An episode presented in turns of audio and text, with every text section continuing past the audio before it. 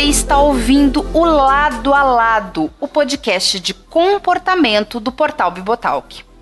Eu sou a Andrea e tenho aqui ao meu lado a Gabs. Eu tenho ao meu lado a Tatinha. Eu tenho aqui ao meu lado a Silvana. E eu tenho aqui ao meu lado a Andréia. Bom, ouvintes, e antes da gente comentar os comentários do programa passado, a gente tem duas informações muito importantes para falar. O primeiro é que os nossos programas não vão mais sair naquele feed geral do Bibotalk.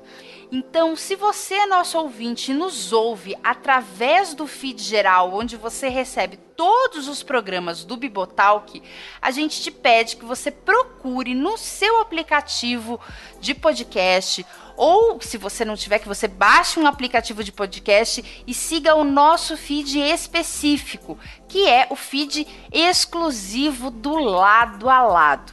E outra informação importante que nós temos é que nós voltamos ano que vem, sim, ouvintes. Já estamos no final do ano, temporada acabando, voltamos ano que vem. Mas voltamos em julho. O primeiro semestre a gente vai deixar com os nossos novos amigos aqui da casa, o pessoal do Ovelhas Elétricas. No primeiro semestre, então, temos Ovelhas Elétricas às sextas-feiras e no segundo semestre temos lado a lado às sextas-feiras.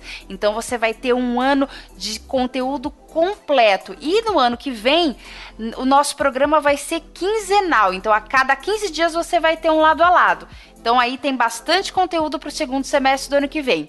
E agora, vamos lá, meninas. E aí, o que, que vocês acharam da repercussão do programa passado, onde falamos sobre aborto? É, é um, eu, eu vi uns comentários no Twitter, né, que eu até trouxe pra gente refletir, pensar sobre ele, porque a gente acabou trazendo é, esse ano assuntos que são pouco discutidos é, são mais discutidos em eventos de mulheres e são eventos importantes, mas que todo homem precisa saber, todo adolescente precisa saber, toda pessoa que está entrando em um relacionamento e pensando em casamento precisa saber, que foi os assuntos de sexualidade, assuntos de aí, métodos contraceptivos e agora o aborto.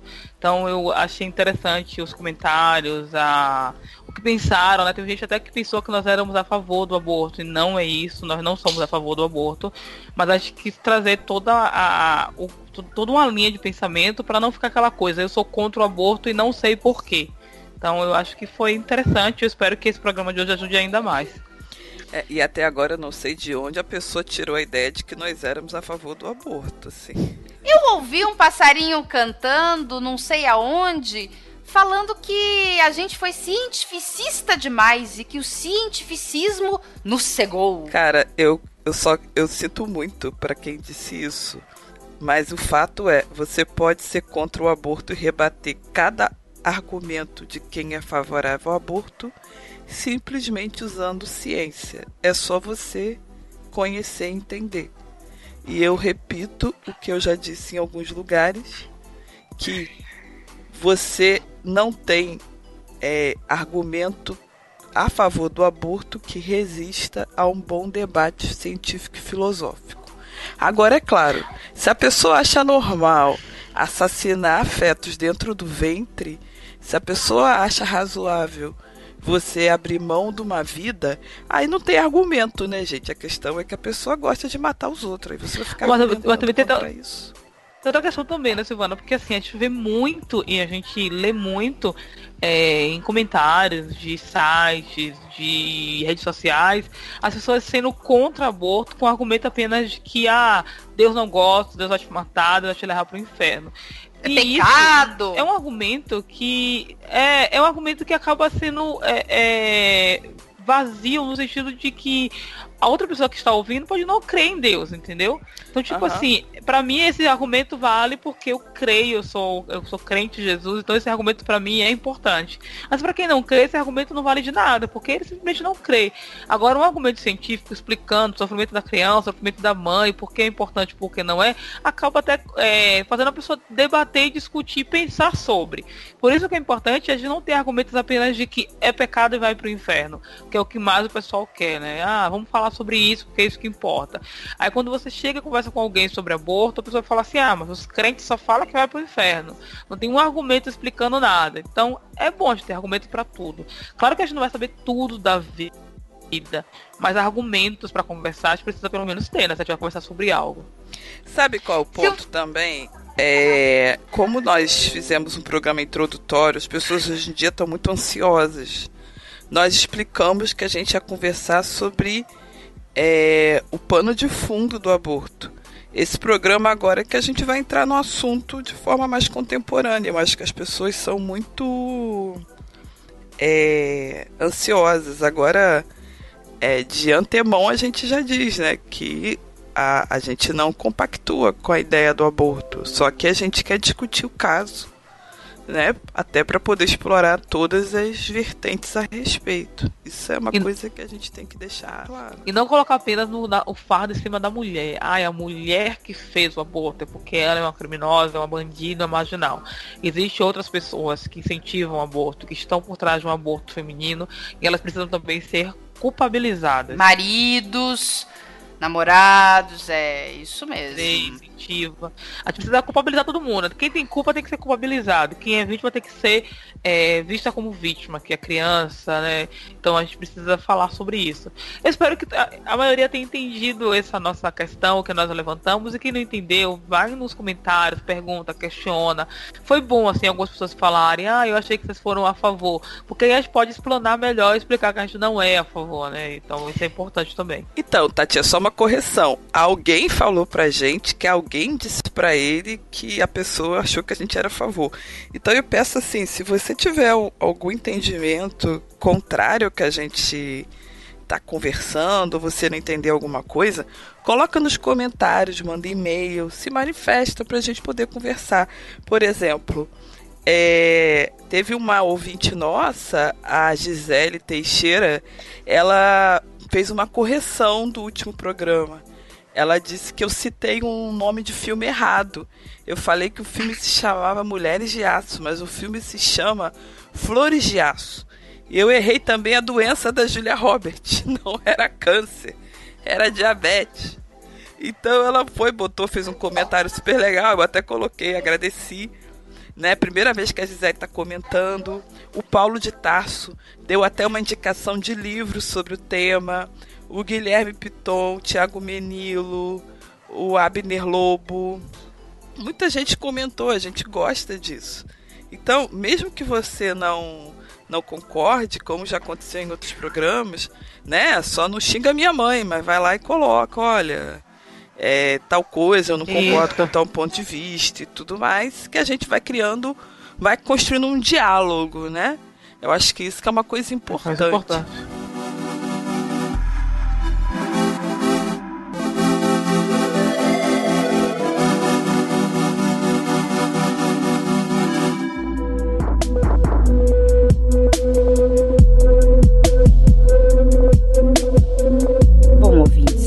Vocês já devem ter percebido pelo título do programa e pela imagem de capa que hoje o programa vai tratar de um assunto bastante polêmico: o aborto dentro do ambiente cristão. Se você nunca ouviu lado a lado e chegou até esse podcast através de uma pesquisa, ou se você já ouviu algum dos nossos programas, mas não ouviu toda essa primeira temporada, gostaríamos muito de indicar que você ouvisse o episódio 4, onde falamos sobre educação sexual, e também os episódios 5 e 6, onde falamos respectivamente sobre métodos contraceptivos, reprodução assistida e fertilização, bem como o episódio 9, que lançamos mês passado, onde abordamos como o aborto foi percebido em diferentes momentos da história. Esses quatro episódios iniciaram toda uma conversa sobre sexualidade e, ao longo da produção desses programas, fomos trilhando um caminho para que a gente chegasse a esse programa. Se você não ouviu esses quatro episódios, vai lá, ouve eles. E depois volta aqui. O Lado a Lado é um podcast de comportamento que aborda os mais variados temas através de uma cosmovisão cristã. Queremos com esse episódio trazer dados e informações, a fim de desmistificar esse tema que acabou se tornando um espantalho ao longo dos anos. O tema é complexo, por isso decidimos dividir esse programa em dois episódios. No último episódio, falamos como o aborto foi percebido em diferentes momentos da história, bem como trouxemos uma análise jurídica sobre o tema. E nesse episódio, falamos dos abortos realizados nos ambientes cristãos. O aborto é crime no Brasil, sendo legalizado apenas em três situações: em caso de estupro, em caso de risco materno e em caso de malformação grave.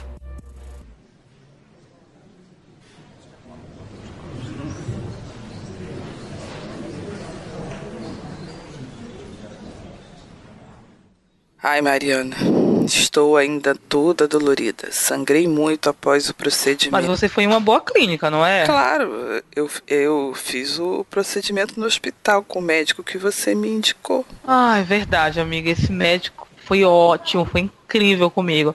Quando eu precisei fazer o meu procedimento, estava entrando na faculdade, sabe? Eu não podia ter filho naquele momento. Os meus pais me pediram, meu namorado ajudou a encontrar, então o Dr. Paulo foi incrível comigo. É, ele foi ótimo, muito atencioso. É, mas eu fiquei meio mal, ainda tô um pouco. Por ter feito o procedimento, sabe? É, mas com a promoção que eu vou ter nos próximos meses, eu não poderia ter esse filho. Foi o melhor a fazer. Ai, amiga, fique em paz. É assim mesmo. Às vezes a gente tem que tomar algumas atitudes na vida, né? Irmãs, irmãs, vamos! Vai começar agora o culto de mulheres. A pastora já está aguardando. Qual será o tema da mensagem do culto de hoje? Se não me engano, hoje a pastora começa com a série Cura Interior O Grito Silencioso de Raquel.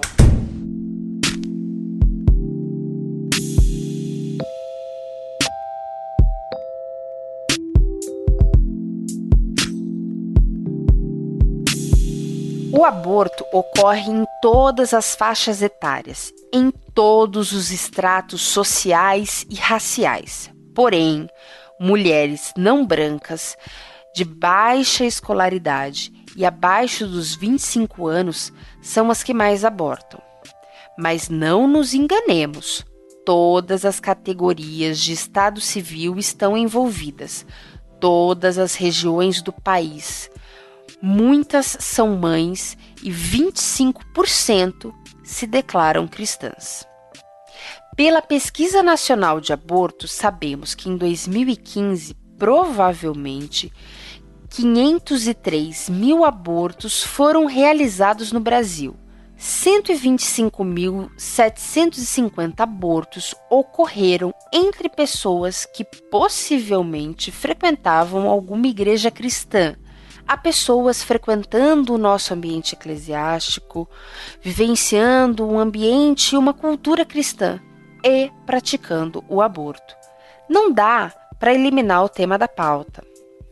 Há basicamente apenas um texto na Bíblia diretamente ligado ao tema do aborto do ponto de vista prático.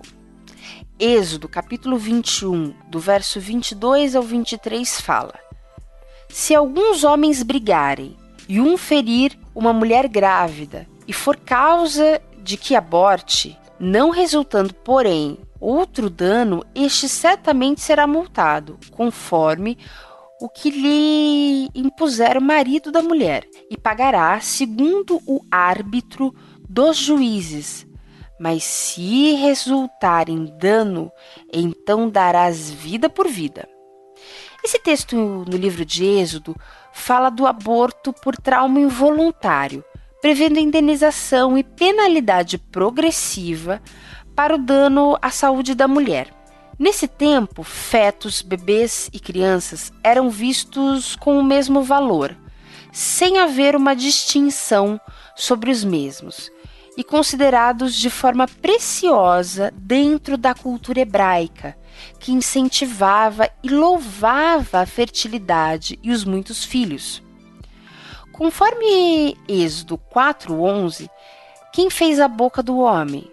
Ou quem fez o mudo, ou o que vê, ou o cego? Não sou eu o Senhor?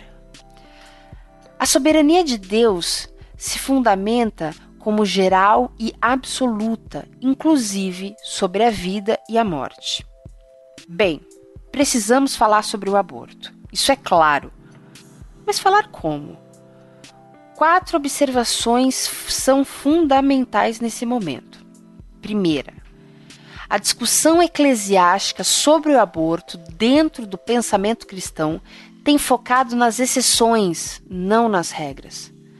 O tópico aborto em caso de violência sexual, em caso de malformação crítica, como a anencefalia, e o risco de morte para a mãe está na mesa, mas é raro.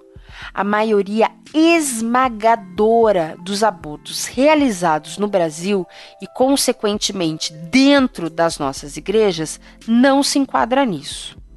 2 aborto provocado se tornou um problema de saúde pública por sua banalização, mas sua origem é outra.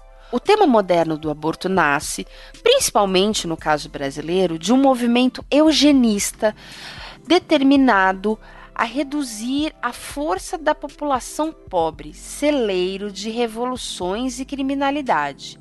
Há países que permitem um aborto de fetos portadores de síndrome de Down. E essa é a lógica que nos querem vender com a maquiagem de liberação feminina e direitos da mulher ou saúde pública. 3.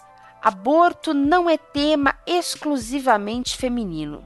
São muitos os relatos de mulheres abortando coagidas, incentivadas, obrigadas por homens, pela família, por amigos ou parceiros o homem aborteiro é muito mais comum do que parece e está ileso e impune. 4. O aborto se tornou um tema tabu dentro da igreja porque está escondido sobre outro tema, a educação sexual.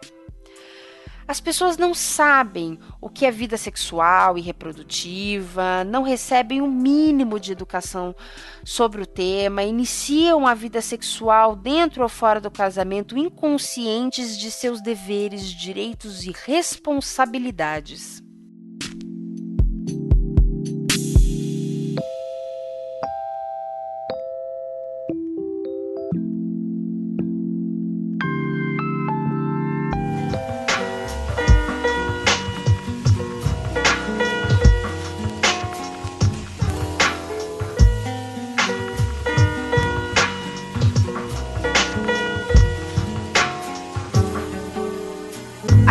Atribuir os 125.750 abortos realizados por mulheres cristãs em 2015. Esses abortos realizados são de conveniência? Em grande parte, sim, né? São por conveniência, porque afinal de contas, né? Você está lá na faculdade, vendo sua vida, de repente, né? Quem diria você ficou grávida? E você só pretendia ficar grávida daqui a 10 anos, logo, isso é um, uma inconveniência. Então você tira a criança e fica tudo certo. Então, conveniência está aí. A gente não tem dados sobre aborto de conveniência no Brasil, mas o que a gente sabe é que os casos de limites que chegam à justiça ou aos serviços públicos de aborto legal, por exemplo, em caso de estupro, são a minoria. E a gente sabe que em países que fazem essa estatística, majoritariamente a maioria, né, os abortos são é, devidos à conveniência, não por questões limite, como estupro, malformação, risco de vida, etc. E tal. Bom, mas é fato que no ano de 2015, 125.750 mulheres cristãs abortaram. É... Por que, que essas mulheres abortaram, mesmo é, esse ato indo contra a sua cosmovisão de mundo, que é a cosmovisão cristã. Dea, é, no nosso podcast sobre educação sexual e sobre anticoncepcional, nós falamos muito sobre a questão da na verdade, desculpa, não foi educação sexual, não. Foi no podcast de anticoncepcional, né? De métodos contraceptivos. Nós falamos muito sobre a dificuldade que as mulheres cristãs ainda têm de entender qual método é melhor para ela, quando começa a vida, tem toda essa questão. Eu acho que tem a questão da falta de informação, tem a questão de não ver o aborto como um pecado, tem a questão de cobrir é, um pecado com outro, e às vezes o pecado do aborto parece ser menor comparado com o pecado do adultério, às vezes com o pecado da fornicação, com o pecado da, da, da lascívia, sei lá. Então, eles acobertam um pecado com outro pecado, entendendo que o aborto é um pecado menor, o que não seria, porque é matar alguém e ainda é um pecado tão grande quanto. Eu acho que tem muito disso também. É por medo da condenação, né? Que ela pode sofrer é, pela igreja, pelas pessoas, né? Em razão do pecado. E a gente sabe que, que, que é comum, né? Onde vai ter. Onde, onde tem gente é julgamento. Então acredito que, que seja mais por isso. E o problema também é que hoje em dia, em muitas igrejas evangélicas, tá? É, a sua projeção social dentro da comunidade se tornou mais importante do que a sua vida com Deus. Então, se dane se a sua vida com Deus está destruída, se a tua aparência diante da comunidade está boa, tá tudo ok. Então, se um casal fornica, transa, vai um motel, faz o que quiser, engravida, arranca criança, não tem problema nenhum, porque pode continuar cantando louvor, pode continuar vendo a mesma vida como se nada tivesse acontecido. Infelizmente, essa é a realidade de muita igreja e de muitas pessoas que vivem dentro das igrejas hoje em dia. É por isso que mulheres que se dizem cristãs ainda abortam hoje no século XXI. Tem muito aquele fato, eu creio, de que a gravidez ela é muito visível a todos.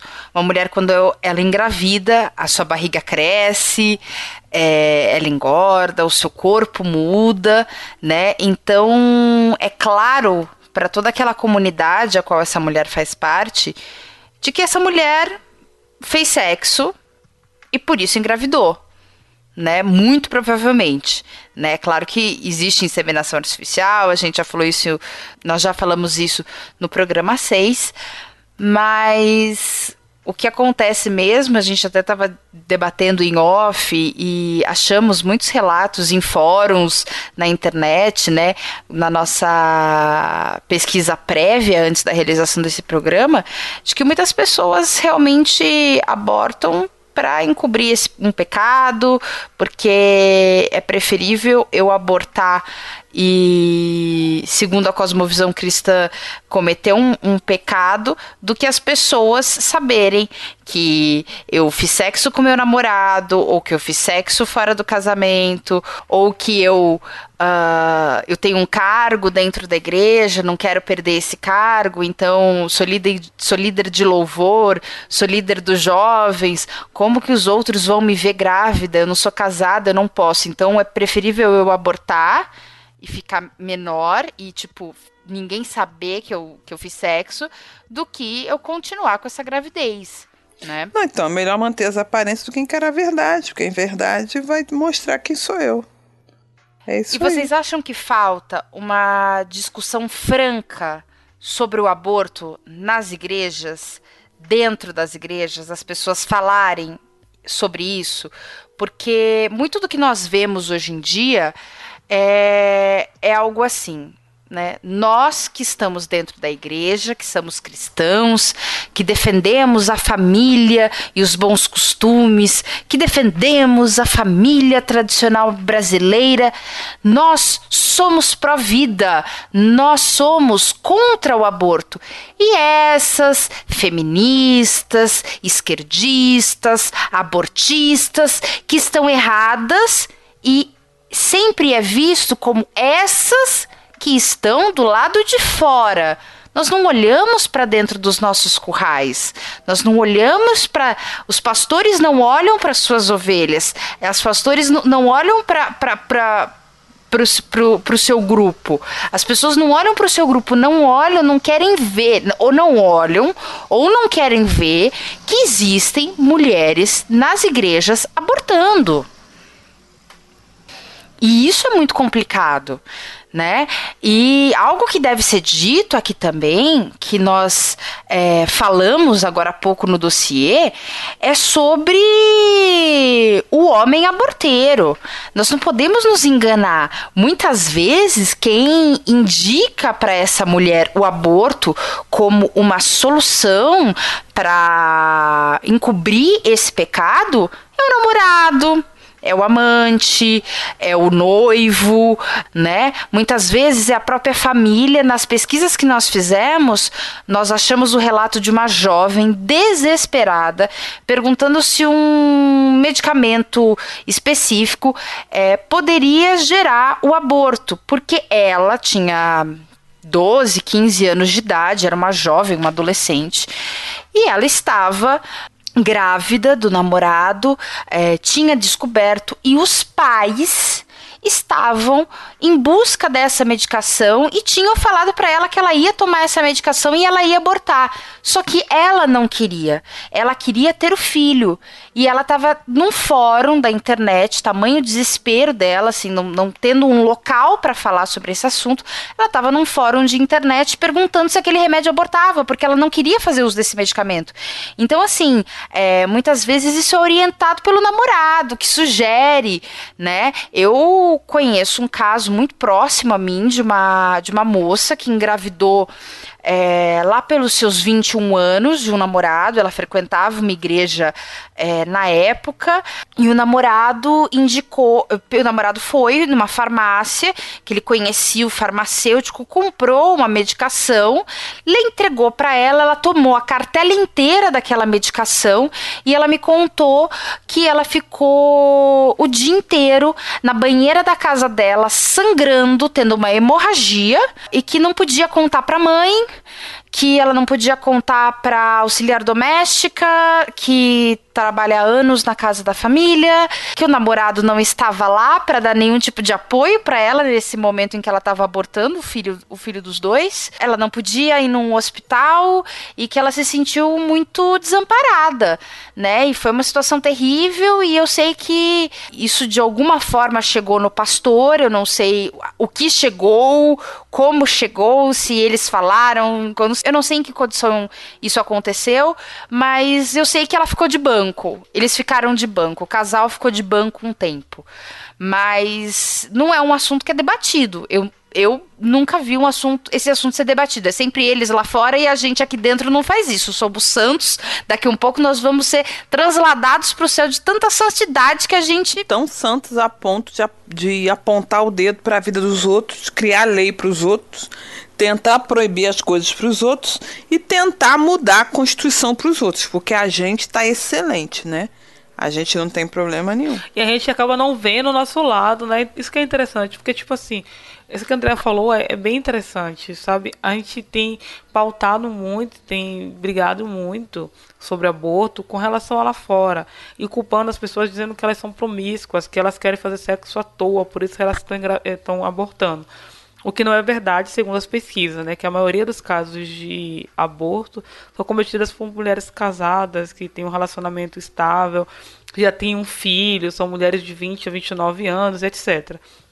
E aí nós olhamos dentro de nossas casas, nossas casas que eu digo igreja, e a gente percebe que existem mulheres nas nossas igrejas católicas, eh, protestantes, que estão abortando e estão indo pro culto normalmente. É porque eu acho que a questão do aborto na igreja ela é meio que pacificada. É, a prática do aborto, ela é, ela se contrapõe aos princípios cristãos, né? A gente tem que ter essa, essa a gente tem esse ensinamento muito é pacificado. Por isso que não se fala muito, porque entende-se como algo errado e acabou. Mas se existe a pesquisa que fala que tem 12% de mulheres que fazem aborto nas igrejas, então não é um assunto que deveria ser tabu, deveria ser conversado. Se é um caso assim, tipo, é raro acontecer, eu até entenderia, mas não é raro acontecer. Isso segundo as pesquisas. Imagina quantas mulheres cristãs que abortaram e não contaram e não falaram nada. O que torna ainda pior. Só uma correção, Tatinha. Você falou 12%?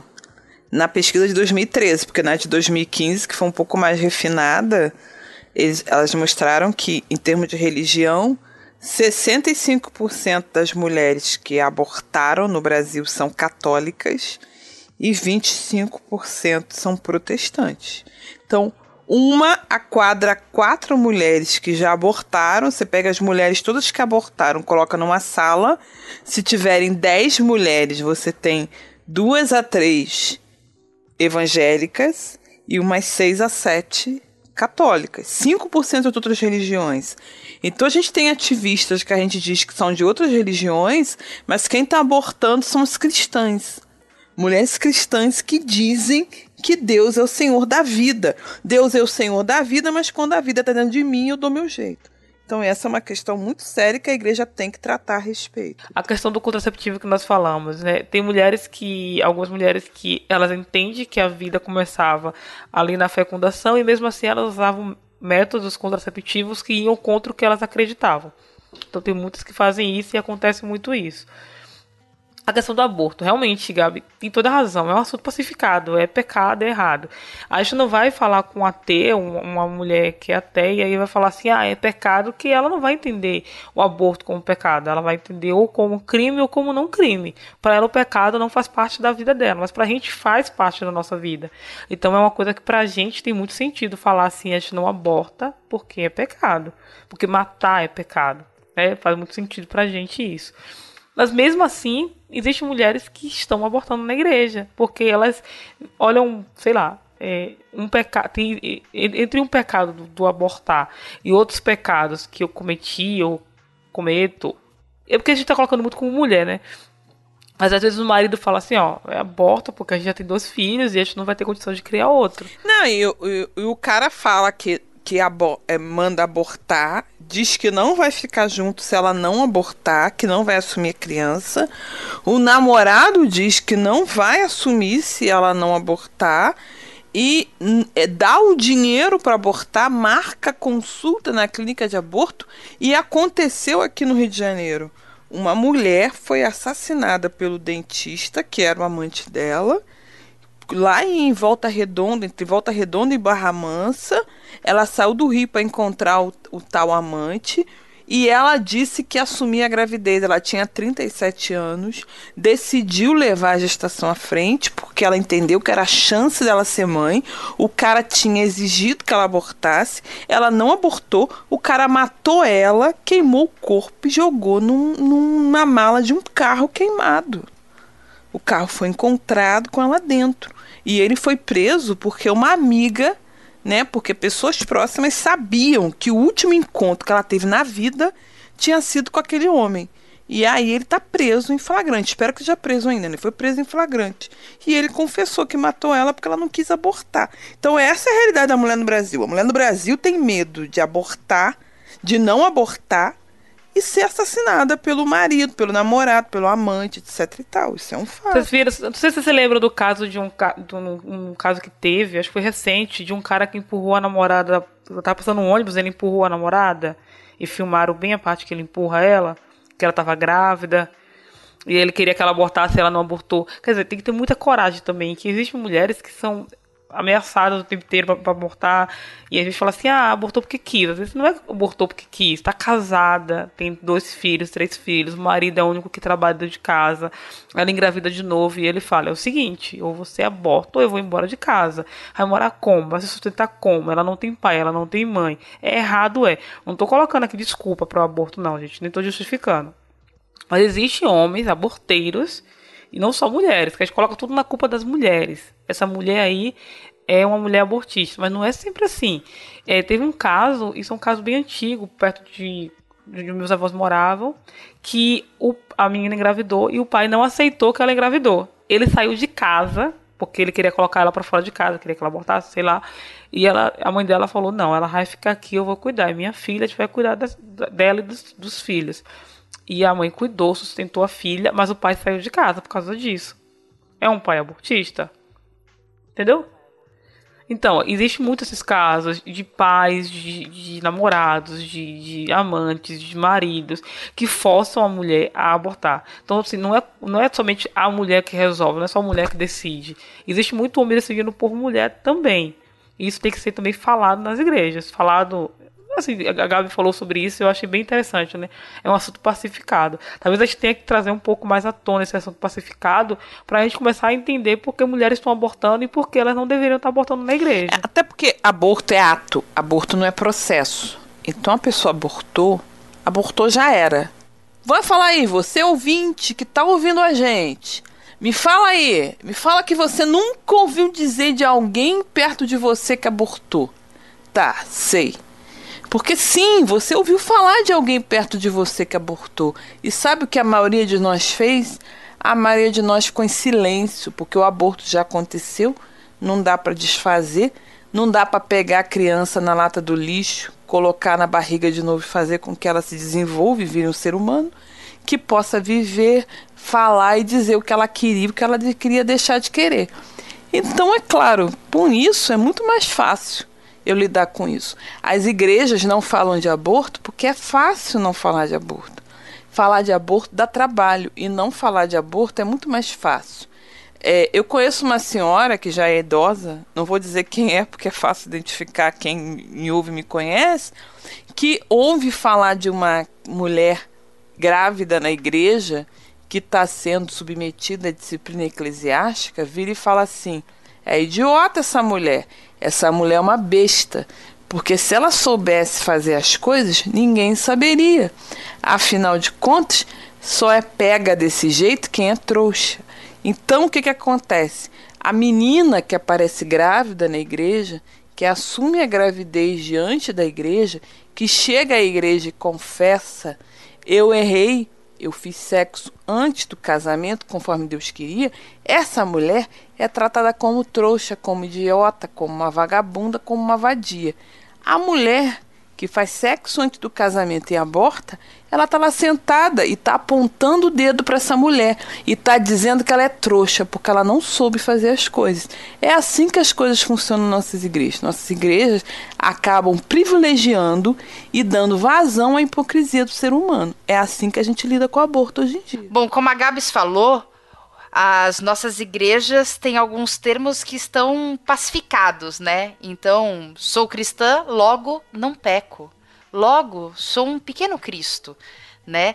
E muitas vezes as igrejas se esquecem de que todos pecaram e de que todos estão destituídos da glória de Deus.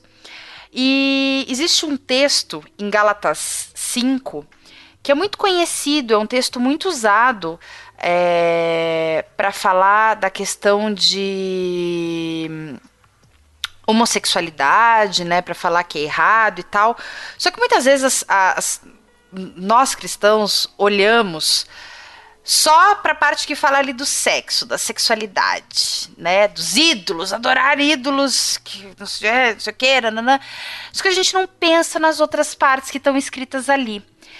Em Gálatas 5, o, o autor fala de frutos da carne, então aquilo que a nossa carne, que a nossa natureza pecaminosa, que a nossa natureza caída deseja e faz, e frutos do espírito, frutos que nós damos, né, quando nós estamos conectados com Deus e que não provém uh, da nossa essência humana, que provém que, que, que provém da nossa da graça que nos é concedida em Cristo Jesus. Mas eu queria ler esse texto na mensagem, que tem uma linguagem muito mais próxima do que a gente usa no nosso dia a dia.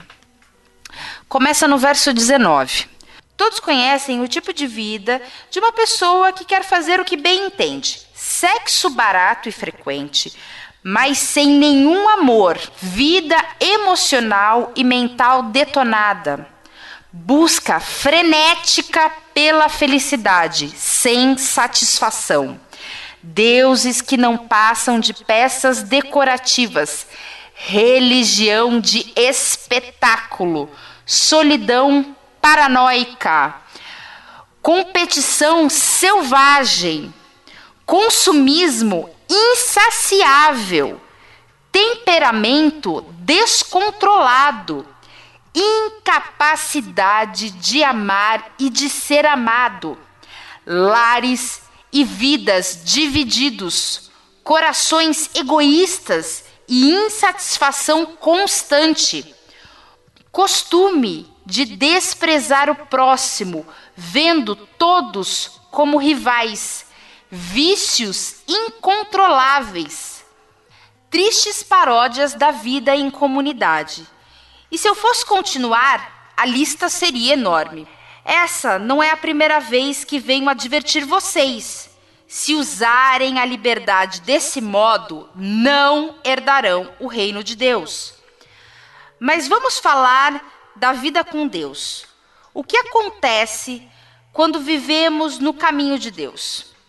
Deus faz surgir dons em nós, como frutas que nascem num pomar, afeição pelos outros, uma vida cheia de exuberância, serenidade, disposição de comemorar a vida, um senso de compaixão no íntimo e a convicção de que há algo de sagrado em toda a criação e nas pessoas.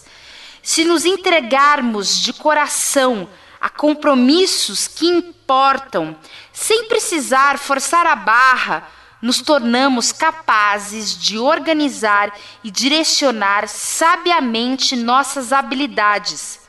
O legalismo não produz nada disso, apenas atrapalha.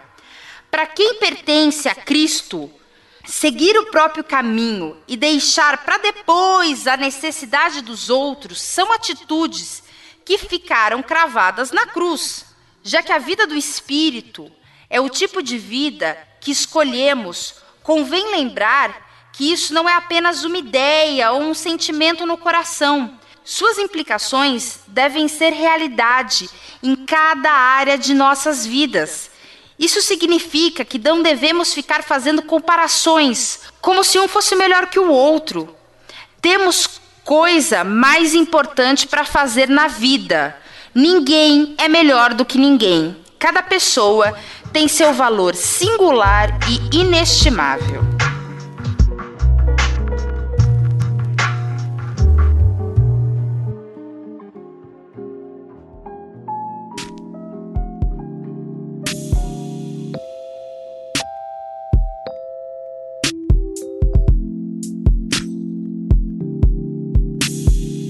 Podemos nos posicionar sobre o aborto dividindo o tema em quatro situações. Aborto em caso de estupro. O caso mais extremo e mais difícil. Como exigir que uma mulher sofredora de tamanha violência seja obrigada a carregar em seu ventre a lembrança desse ato, a consequência que radicalmente transformará a sua vida? Há alguém capaz de dar a essa mulher a pena de, num momento de desespero, querer encerrar um dos capítulos mais difíceis nesse processo? Se alguém tiver uma resposta, ok. As Escrituras não nos dão respaldo forte para a interrupção ou manutenção da gestação, mas lembramos de um Deus criador, sustentador e norteador de toda a vida. Em 1 Samuel 2,6 lemos: O Senhor é o que tira a vida e o que dá, faz descer a sepultura e faz subir. Em Êxodo 20, versículo 13, lemos: Não matarás. Em Salmos, capítulo 139, verso 13 a 16, lemos: Pois tu formaste os meus rins, entretecendo-me no ventre da minha mãe. Eu te louvarei, porque de um modo tão admirável e maravilhoso fui formado. Maravilhosas são as tuas obras, e a minha alma sabe muito bem. Os meus ossos não te foram encobertos quando no oculto fui formado e esmeradamente tecido nas profundezas da terra. Os teus olhos viram a minha substância ainda informe, e no teu livro foram escritos os dias, sim, todos os dias que foram ordenados para mim, quando ainda não havia nenhum deles. De acordo com a Bíblia, a vida é um bem inviolável, a ponto de, de acordo com o Sermão no Monte, o próprio Cristo exortar sobre o grave pecado de matar o ser humano em seu coração. Logo, os argumentos bíblicos que alguém tente utilizar a favor do aborto neste caso sempre se enfraquecem diante de argumentos fortes pró-vida presentes. No caso concreto de uma mulher nessa situação, a lei ampara, não há crime. Tampouco a igreja deve promover linchamento moral, visto o extremo da questão. Mas é importante salientar que Deus é constante e amoroso, mesmo nessa criação caída em que vivemos. Para uma mulher sozinha, optar pelo não aborto em um caso desses é esperar que ela carregue algo imensurável. Mas nós cristãos cremos que Deus não nos deixa sozinhos e esperamos que a graça dele alcance quem se encontra assim, independente da decisão tomada. Como igreja, precisamos lutar para que mulheres nessa situação recebam suporte psicossocial, sejam protegidas de seus agressores e estes, os agressores, sejam punidos pelo rigor da lei, o que muitas vezes não acontece. Aborto em caso de risco materno é menos polêmico, bem respaldado pela lei brasileira. É chamado de aborto terapêutico, visando salvar a vida da mãe. Partindo do ponto de vista de que duas vidas se perderão, tenta-se salvar uma acelerando a perda da outra, e opta por salvar a árvore ao invés do fruto, na esperança que ela seja capaz de gerar outros frutos. A posição católica é pétrea no tema, inclusive afirmando que a natureza eliminaria o feto que não esteja destinado ao nascimento.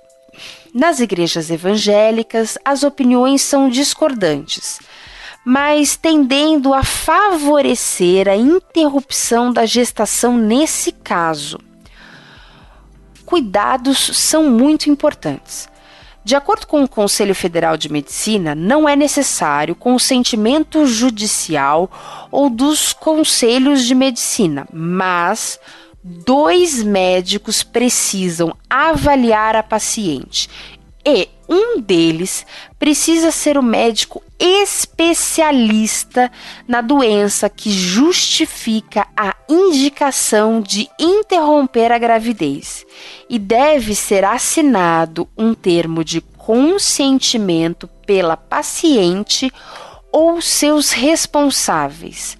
Em casos como radioterapia, quimioterapia, câncer, coma, a conduta deve ser individualizada. Deve-se tomar muito cuidado e saber se a indicação é real e a única alternativa. Em caso de malformação grave, em abril de 2012, o Supremo Tribunal Federal decidiu que é um direito constitucional a antecipação de um parto em que mulheres gestantes de fetos portadores de anencefalia, que é uma malformação congênita grave, em que não há o fechamento das extremidades superiores do corpo, faltando a caixa craniana, o cérebro e o, e o cerebelo. A doença é incompatível com a vida extrauterina e a gestação pode ser interrompida em qualquer momento, sem necessidade de autorização judicial. Havendo necessidade somente de anexação de comprovantes de anomalia no processo e alguns procedimentos de consentimento para o aborto. Há malformações muito graves, que também seriam incompatíveis com a vida fora do útero e motivam processos de autorização judicial para o aborto. Há países que legalizam o aborto de fetos com malformação e muitas mulheres cristãs podem estar nesse dilema, o que gera muito sofrimento, principalmente quando a gestação é planejada e esperada.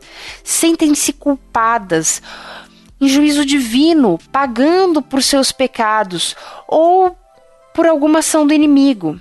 talvez um dos grandes problemas que a mulher, numa situação dessas, tenha que enfrentar seja o bombardeamento mental de levar uma gestação inviável em volta de pessoas que perguntam sobre o bebê, dão presentes, fazem perguntas inconvenientes. Ver outras gestantes seguindo em frente, bebês nascendo, enquanto se sentem como um caixão ambulante, pode gerar consequências psicológicas graves.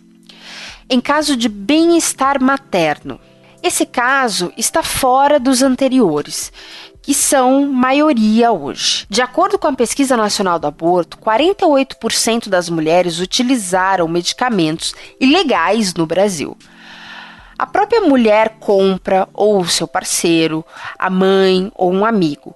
Os motivos aqui vão desde adolescência, desamparo pelo parceiro, que pode estar coagindo ou até obrigando ao aborto. Visão de gestação como estorvo em detrimento de momentos da vida, como por exemplo universidade ou trabalho, temor ou sensação de despreparo para a maternidade. Muitas dessas se tornam mães posteriormente, embora exista um risco de esterilidade dependendo da forma e complicações do abortamento. Para alguns, eliminar um ser que seria mal amado ou rejeitado é um mal menor. Muito da crise da mulher cristã sobre a opção pelo aborto vem da vergonha da exposição de uma gravidez indesejada e muitas vezes fora do ideal de Deus, que é o casamento. A gravidez no momento errado ou indesejada é o risco que todos que têm vida sexual ativa em alguma situação. Mesmo quem faz uso de métodos contraceptivos passa pelo risco da falha, que é baixo, mas na vida real existe. Por isso, a descoberta de uma gestação em curso pode ser um susto ou até mesmo um transtorno para muitos. Os defensores do direito feminino ao aborto colocam a autonomia da mulher acima do direito do ser que dentro dela já vive a chance de viver uma vida fora do útero. Alegam que a dor e a carga da gravidez, suas transformações hormonais, estarão ao encargo somente dela e, portanto, cabe a ela a decisão sobre isso. Também, muito da motivação para abortar está travestida de bem-estar materno, mas esconde o egoísmo paterno que induz a mulher a abortar. O tema permanece complexo e polêmico. É recomendado o cristão ter um bom conhecimento sobre reprodução humana e contracepção antes de entrar na discussão sobre o aborto, usando sempre a ortodoxia como suporte para ortopraxia.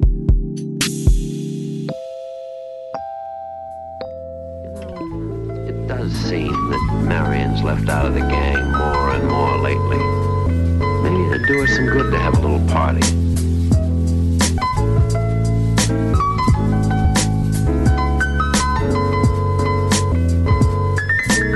No texto da Márcia Pinho, que é o texto do Piacast, dos Piacasts, que a gente vai sugerir aqui no, no link no post, a, eles citam a Margaret Sanger, Margaret Sanger é a fundadora da Planned Parenthood. Nós citamos a PP na, no podcast sobre anticoncepcionais. Só para vocês entenderem, gente, é, essa é uma entidade que faz abortos pelo mundo, tem um navio que vai pelos oceanos aos países pobres, colocando mulheres dentro deles e fazendo abortos nesses navios e eles colocam dinheiro e eles fazem fazer aborto. E essa mulher, Margaret Sanger, ela é feminista e eugenista. É, pessoas que defendem o aborto não são todas, tá? Mas uma parte dessas pessoas defendem o aborto de crianças com síndrome de Down. Existem países em que a síndrome de Down está sendo erradicada porque todos os fetos com a síndrome são abortados.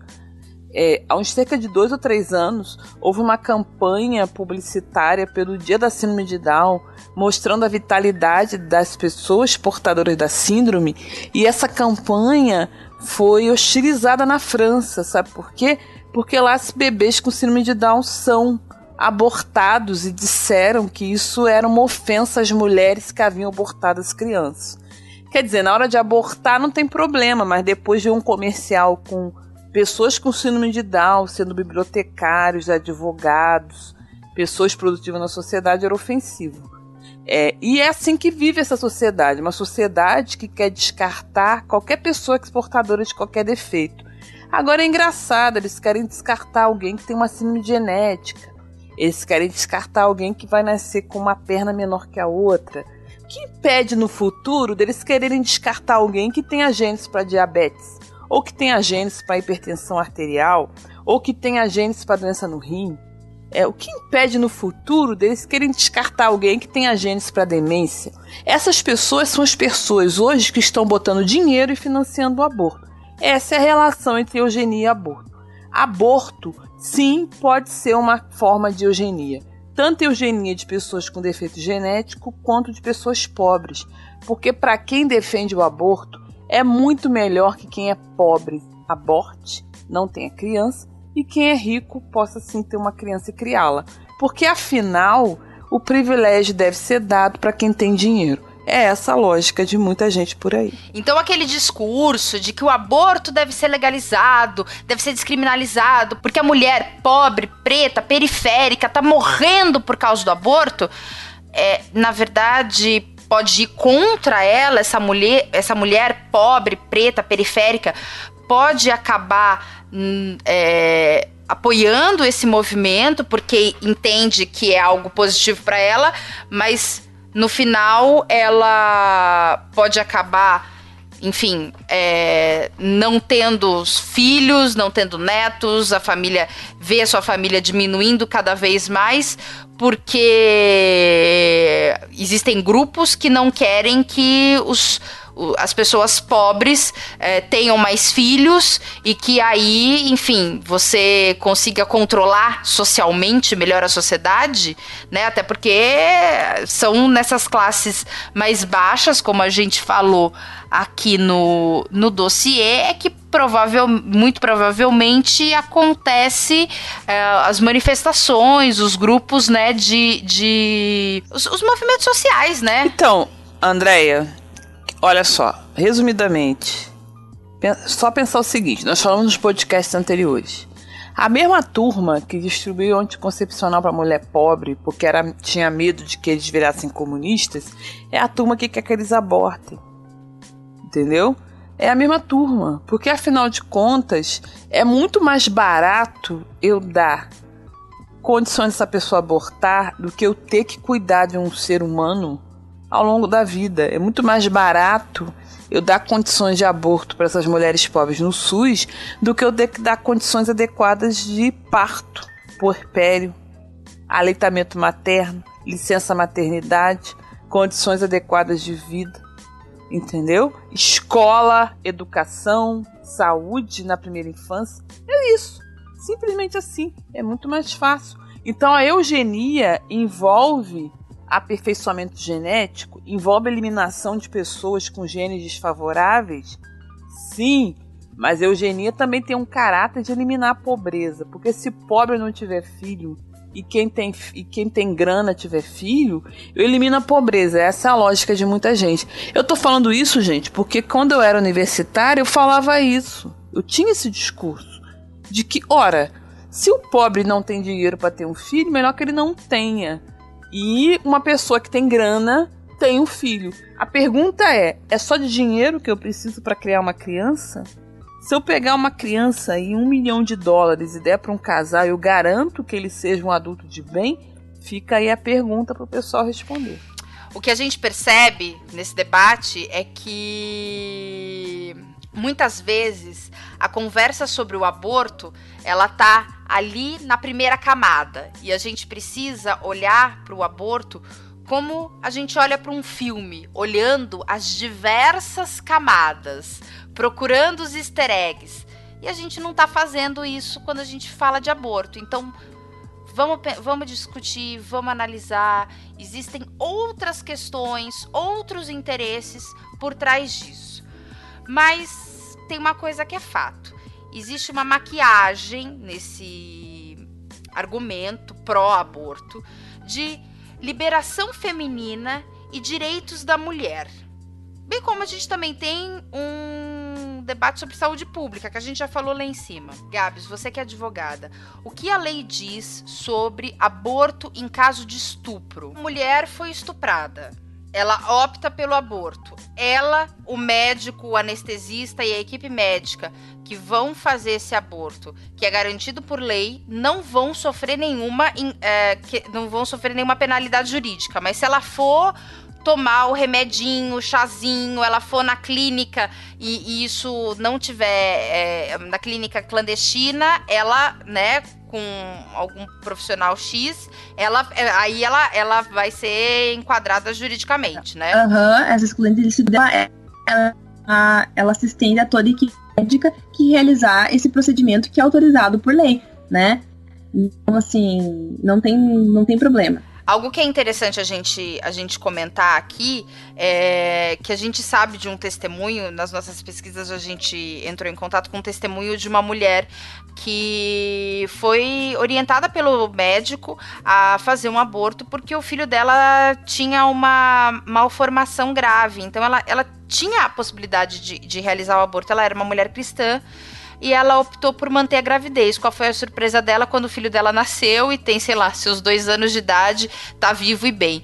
E qual foi a surpresa também de uma colega de trabalho que tinha passado por uma situação similar a que a, a essa moça passou e optou pelo aborto e ficou surpresa quando viu que ela poderia ter tido o filho dela. Bom, Ouvinte, você ouviu o dossiê agora há pouco. É, nessa terceira parte, nós dividimos o aborto em quatro situações é, principais: os três legalizados. Bom, eu, eu tenho uma coisa para falar. Eu queria falar, eu queria falar, eu queria falar uma coisa sobre, sobre essa questão do, do aborto pelo bem-estar materno, né? A gente já viu aqui que a lei ampara o aborto em três situações: caso de estupro, risco materno e malformação grave. Bom, uh, se a mulher está grávida e ela está enquadrada em uma dessas três situações, a lei permite que ela faça o aborto. Ok, ela tem essa, esse direito de fazer. É, o aborto pelo bem-estar materno ele é crime no Brasil. Mas, a, a, enfim, é, é, o que a gente já falou nos, nos, nos, nos blocos passados. É, como cristãs, nós entendemos que o aborto, ele não está nos planos de Deus. Não é isso que Deus tem para o homem. O aborto não é correto. Se você não é cristão e está ouvindo esse programa e fala, tá, mas eu não sou cristão, então eu acho que eu posso abortar. Beleza, ok, não tem problema algum. Eu sou ateu, eu acho que pode abortar. Beleza, é a sua opinião, é o seu direito. Vivemos em um país laico e o país laico é isso aí. Você tem direito de professar a sua fé ou a sua não fé, e eu tenho o direito de professar a minha fé. É... E é isso. É, dentro da cosmovisão cristã, eu acho que o nosso debate, o dossiê deixou bem claro que dentro da cosmovisão cristã não há espaço para aborto. Eu, eu faria com observações rápidas o seguinte: eu acho que o aborto em caso de estupro é uma coisa muito pessoal, porque a pessoa é vítima de uma violência e eu acho que é tão pecado quanto em qualquer outra situação. Mas se uma mulher foi estuprada e abortou e chegou na minha igreja, e ou é uma amiga minha da minha igreja, ou é alguém com quem eu convivo, é, eu entendo que é uma situação muito limite. Eu vejo isso, assim. Então é difícil você é, tomar qualquer atitude repressora nesse caso.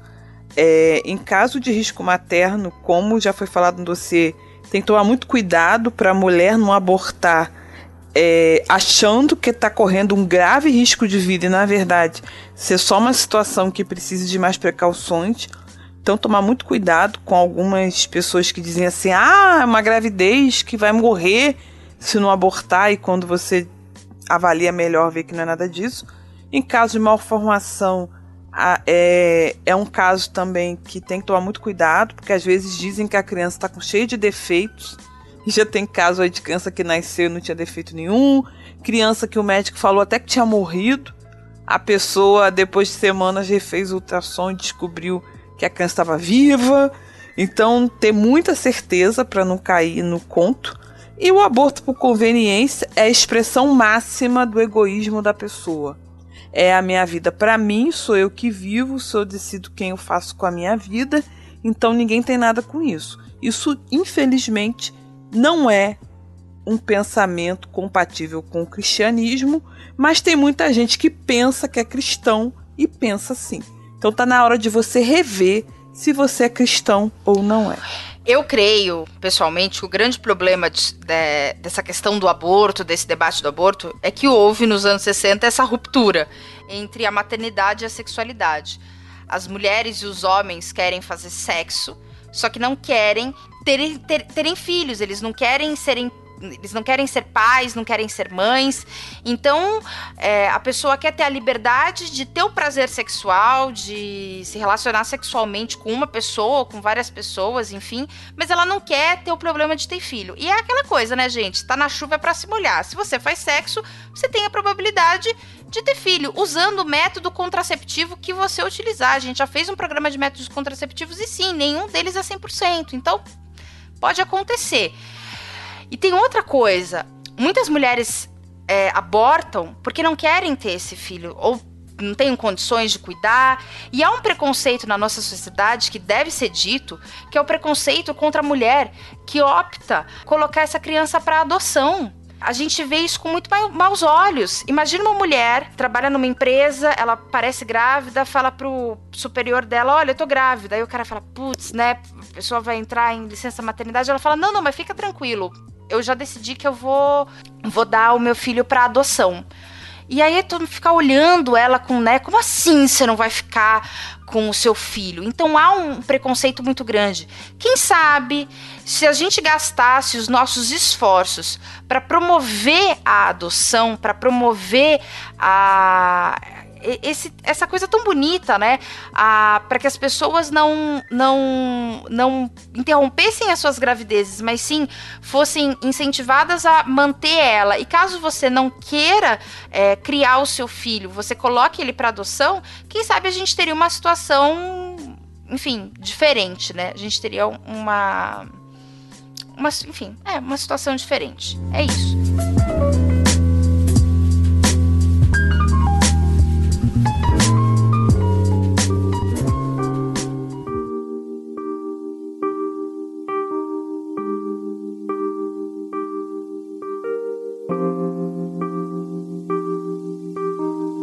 Agora nós vamos ouvir o áudio da Sara Rebouças, contando um pouco do dia a dia ministerial dela.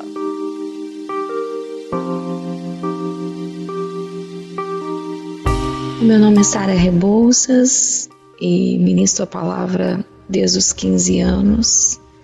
Já estou com mais de 15 anos de ministério. Me especializei na área de cura emocional por causa da minha história.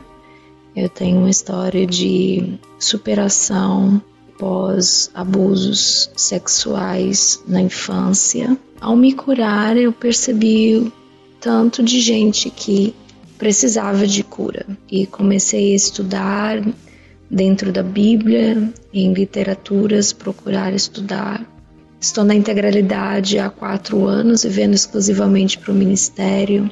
Hoje sou escritora, escrevo na área de cura emocional. Lancei o meu primeiro livro há, há um ano e meio atrás. Eu tive onde chorar, uma jornada de 30 dias para a cura emocional. Depois lancei o segundo livro, que dá sequência a esse, que é o Nunca Pare de Sonhar, Ouse Contar as Estrelas. Estou vindo agora lançando A Família que Você Sempre Sonhou. Eu trabalho muito na área de cura da família. Estou escrevendo um livro também para adolescentes. Trabalho muito com cura de adolescentes. E é o Grito Silencioso de Raquel. É, sou mãe, sou mãe de três crianças, sou casada há oito anos com um marido maravilhoso que me acompanha em todas as agendas, está sempre ao meu lado. É, estou cursando faculdade de, de pedagogia, mas com o intuito de fazer psicologia. Bem, eu quero falar primeiro sobre como lidar com alguém que fez um aborto é muito complicado porque existe a culpa, né? A, a automutilação porque você fez. Alguns procuram não pensar, mas acabam somatizando aquilo, né? Acabam. É um vazio que a pessoa vai carregar é, dentro dela a vida toda. Essa pessoa precisa se perdoar e precisa entender que, que Deus a perdoa. Eu vejo muita gente perdoar o outro com mais facilidade do que se perdoar. Ah, dentro do processo de cura, eu preciso fazer com que a pessoa perdoe, libere perdão. E eu tiro por mim. Eu, dentro do meu processo de cura emocional, eu me perdoei muito fácil. Eu perdoei os outros muito fácil, mas eu não consegui me perdoar. É, coisas que eu vivi que eu não consegui me perdoar com tanta facilidade. O que para mim foi libertador é entender a graça de Deus. O líder, quando ele pega uma pessoa que cometeu um ato tão grave como esse, né? Tão destruidor, né? Para alguém como isso, ele precisa fazer com que ela se perdoe com que ela libere, com que ela tenha um tempo de luto por, a, por alguém que ela tirou. E para isso eu costumo é, usar argumentos e textos bíblicos mesmo e didaticamente fazer com que aquela pessoa entenda também com ilustrações que ela precisa ser livre. Um, um dos textos que eu gosto de aplicar nesse momento é aquele texto que diz que Jesus riscou a cédula que era contra nós e, e nos libertou. Jesus pagou a nossa dívida e cravou-a na cruz e nos libertou. Tetelestai está consumado. A gente percebe que essa palavra tetelestai, ela era usada em vários momentos no tempo de Cristo. E quando alguém era preso, escreviam os argumentos da prisão, eram escritos num papel. E quando ele cumpria a pena, então este papel voltava para quem o prendeu e ele escrevia Tetelestai. Esta pessoa era liberada porque cumpriu a pena. Ao voltar para casa, esta pessoa tinha que cravar na porta da sua casa o pergaminho escrito Tetelestai. Porque se alguém dissesse, mas não foi esse que foi preso por fazer isso, ele apontaria para o pergaminho e diria, mas eu cumpri a pena. E quando Jesus ele grita, né, alguns segundos antes da sua morte, Tetelestai, está consumado, isto tem um impacto muito grande porque você, se você analisar esse contexto de Cristo, ele está dizendo: Tetelestai, está pago, paguei, eu cumpri a pena, eu venci a batalha. Ou eu estou dando a carta de alforria, eles estão livres. Este ensinamento, a história, a luz da história, a luz da Bíblia, é libertador. Então é assim que a gente precisa trabalhar com alguém que cometeu, praticou o aborto e agora sente o peso da culpa por causa disto. Mas também existe o contrário, que alguém que cometeu um aborto acha que isso é normal, né? Não conseguiu entender o, o peso do que aconteceu, não, não sente culpa pelo que houve. É necessário fazer com que esta pessoa entenda que ela precisa se arrepender e pedir perdão e Jesus a perdoa. Nesse momento, o, esse líder ele deve falar sobre a, sobre a necessidade da, de um arrependimento genuíno, que não pode ser visto também com normalidade, né? A pessoa não pode ser insensível como lidar com uma pessoa que descobre que é fruto de um aborto mal sucedido. A mãe tentou tirar e não conseguiu. É, a gente precisa fazer com que ela entenda o seu valor, porque nesse, nesse momento essa pessoa tende a ficar com uma baixa estima, né? Entendendo que se sente rejeitada, inferiorizada, né? Tende a se colocar para baixo. Então você tem que recuperar, fazer com que ela tenha uma autoestima, se amar e se valorizar.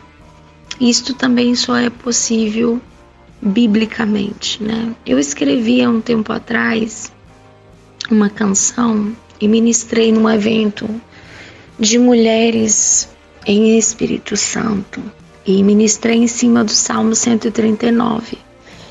Salmo 139 vai dizer: Ó oh Deus, tu me sondas e me conheces e conheces todos os meus dias, né? Eu ainda era informe e o Senhor já me via na barriga da minha mãe. Eu costumo dizer o seguinte: antes que tua mãe soubesse que você estava lá, é, Deus já via. E na verdade ele programou isto, ele planejou isto, e você é projeto de Deus e ele sonhou com você. A Bíblia diz que Deus escreveu todos os nossos dias em seu livro. E eu sempre uso esta ilustração quando estou falando sobre isso. É, eu fiz para os meus filhos o diário do bebê. E no diário do bebê eu escrevi o primeiro dia como foi quando eu descobri que estava grávida, a primeira vez que eu ouvi o coração, quando eu descobri o sexo, quando decidi o nome, o dia do nascimento. Todos esses momentos cruciais da gestação eu anotava no diário do bebê. E eu costumo dizer: olha, no céu, Deus tem um diário seu. Ele sabia, ele escreveu. Hoje eu coloquei, plantei a semente desta pessoa no ventre da mãe. E, e ele vai sonhando e planejando você. Ah, hoje vai vir a pele, hoje vai se mexer mãozinha pela primeira vez e ele sonha, ele vai projetando, vai programando a pessoa no ventre da mãe. E num dado momento ele escreve: hoje a mãe dela vai tentar atirar, mas eu não vou deixar, porque ela é minha menina, porque ele é o meu menino e eu não posso permitir que ela tire, porque eu tenho planos, porque eu tenho projetos. Eu não vou deixar que isso aconteça. Eu vou segurá-la no ventre da mãe e não vou permitir que isso aconteça. Está lá no diário. Hoje eu estou celebrando porque a, ela vai vir ao mundo, ele vai vir ao mundo. E então, e não parou aí. Todas as vezes que você ia chorar, Deus já sabia que ia chorar e programou. Ele é um pai que te ama, ele é um pai que sonha com você, ele te projetou e te segurou em suas mãos. E o amor de Deus cura. A partir do momento que a pessoa vai recebendo essa ministração do amor de Deus, da graça de Deus nas suas emoções, ela vai sendo liberada, ela vai sendo curada. Este é o primeiro passo é fazer com que a pessoa sinta-se amada. Em um segundo passo, esta pessoa precisa liberar a mãe, precisa liberar perdão à mãe que tentou o aborto.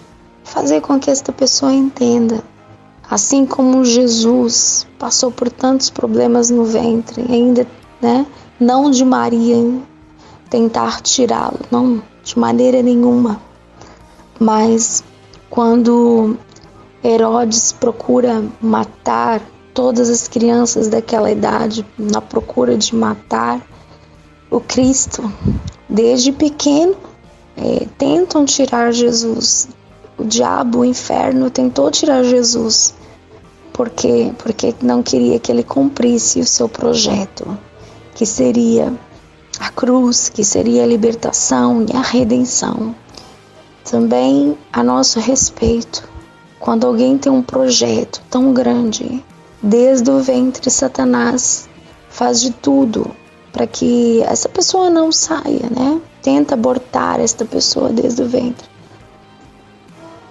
E aí nesse momento A pessoa precisa entender que a mãe ela errou, sim. Mas assim como Jesus, ele não na cruz, ele vai dizer: "Pai, perdoa-lhes, porque eles não sabem o que fazem". Então esta pessoa precisa também liberar esta mãe que que feriu. Nos últimos dias, quando eu falo de perdão, também eu tenho usado muito a questão do tomar o cálice. Quando Jesus está no, no jardim com os seus discípulos, quando eles estão no caminho, vêm os soldados do Sinédrio, do fariseu, saduceus. E neste momento ele faz uma pergunta que é libertadora para quem precisa pedir liberar o perdão. Você achou que eu não beberia o cálice que eu preciso beber? Você acreditou que eu não beberia do cálice? E algumas pessoas dizem, mas dói muito perdoar, machuca muito perdoar. E eu digo, dói muito a ponto de você suar sangue. Porque Jesus suava sangue, mas ainda assim ele dizia que seja feita a tua vontade. Então, alguns, algumas coisas que a gente vai fazer realmente machuca, dói. E eu sei o que é isso, porque eu tive que perdoar múltiplos abusos sexuais. Eu sei o que é liberar um perdão para alguém que te machuca. Machuca profundamente. E eu tive que tomar um cálice que é amargo na boca, mas é doce ao coração, mas traz cura ao coração.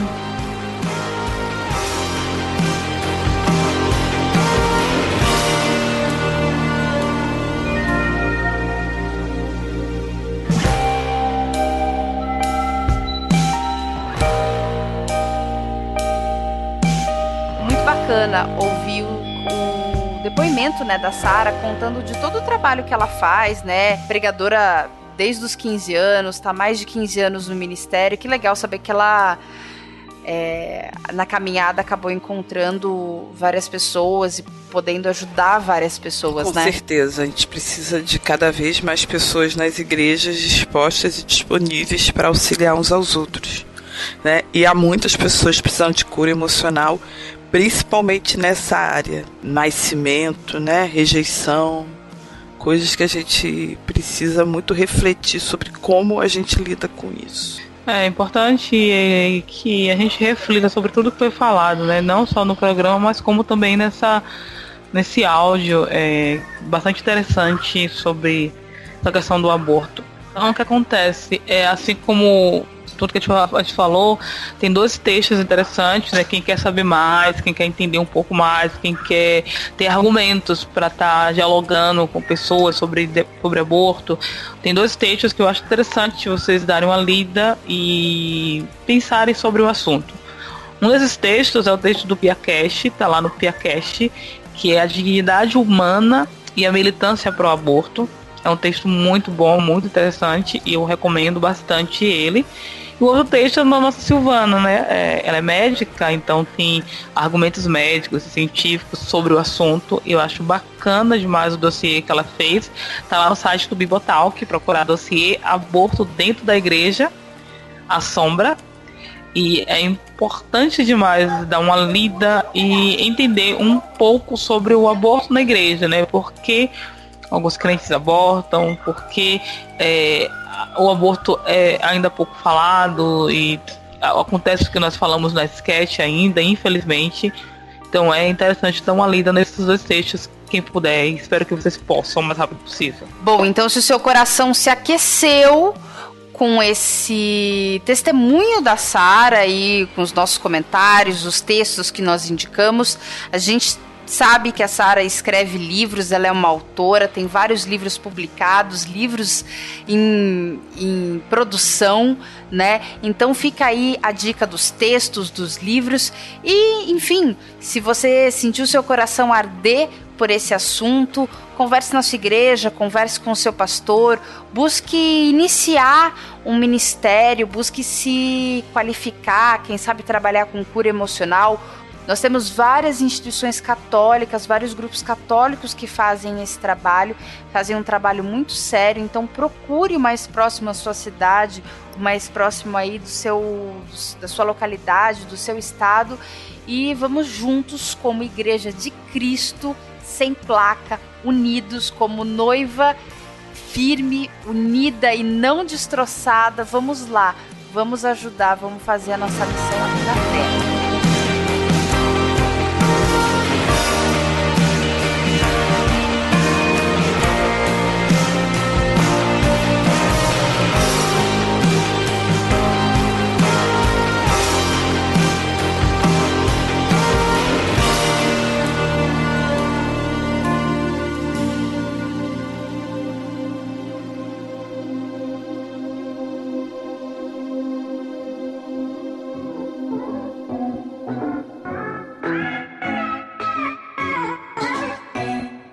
Nós não podemos terminar o ano sem fazer alguns agradecimentos. A gente começa pelo principal. E quem é o principal, meninas? Queremos agradecer o ouvinte, ouvinte que fez download para ficar ouvindo no metrô, no trem, no carro, no ônibus, na rua, no trabalho, enquanto lava a E não é fácil ouvir uma hora, uma hora e meia, duas horas, né? obrigado, é, obrigado mesmo. Que ficou reclamando que estava muito longo, que aí de, depois descobriu que se ele desse pausa e continuasse ouvindo depois também funcionava. Aquele que agradeceu porque a gente acompanhava ele na viagem todo mês para trabalho, na viagem de duas horas, né? Isso aí, nosso muito obrigada, ouvinte. Você é especial para nós, te amamos. Estou fazendo um coraçãozinho com a mão agora. E obrigado por aqueles que comentaram também, que pararam um pouco de, de, ouvir, foram lá nos comentários, é bom, porque a gente.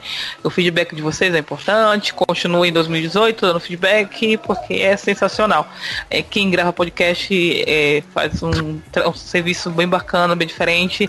E a única recompensa que a gente tem, né? A maioria dos podcasts é o retorno do ouvinte, falando feedback positivo ou negativo para melhorar. Então, muito obrigado mesmo. Bom, se os ouvintes têm esse programa para ouvir, é porque existe o quê? Uma equipe interna que nos ajuda. E quem faz parte dessa equipe, meninas? O, o Rogério, nosso editor maravilhoso, que nos incentiva o tempo inteiro.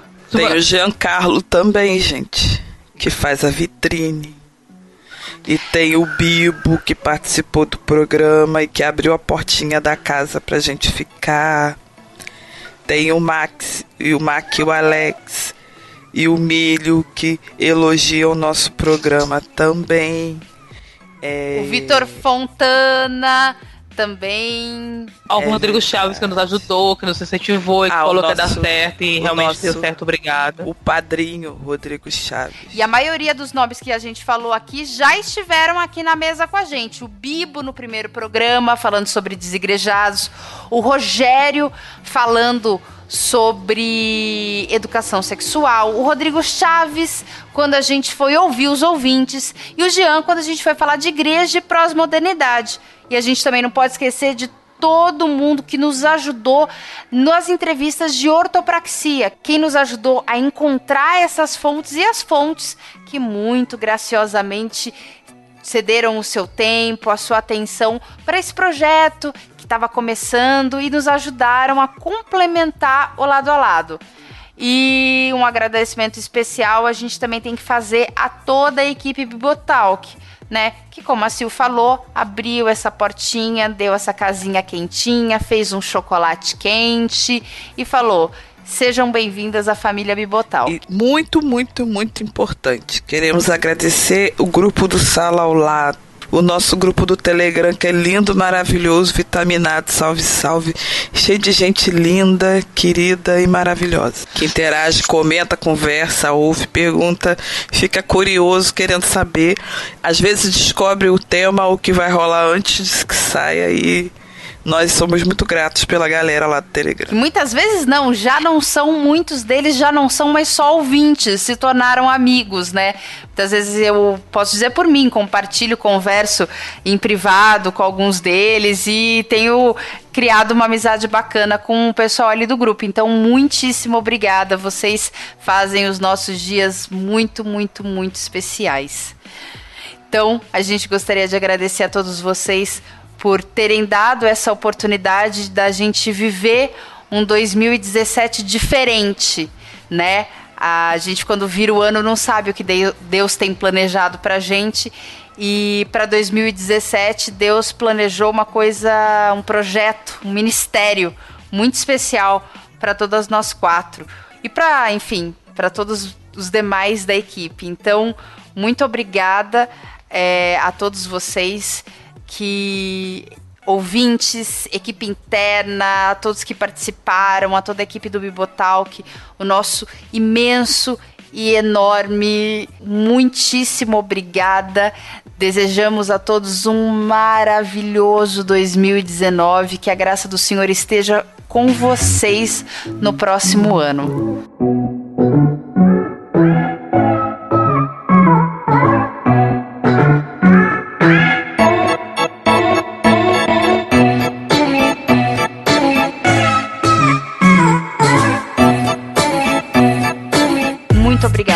Estar ao nosso lado nessa primeira temporada que encerramos hoje com o décimo episódio aqui no Lado a Lado. Gostou desse episódio? Compartilhe com seus amigos nas redes sociais. Quer continuar essa conversa lado a lado com a gente? Manda um e-mail para ladoalado@bibotalk.com. Deixe o seu comentário na postagem desse episódio em www.bibotalk.com. Lá você também encontra o link para o nosso grupo fechado no Telegram além de sugestões de livros para se aprofundar no tema. Hoje eu estive lado a lado com a Gabs. Hoje eu estive lado a lado com a Tatinha. Hoje eu estive lado a lado com a Silvana. Hoje eu estive lado a lado com a Andréa. E hoje você esteve no lado a lado.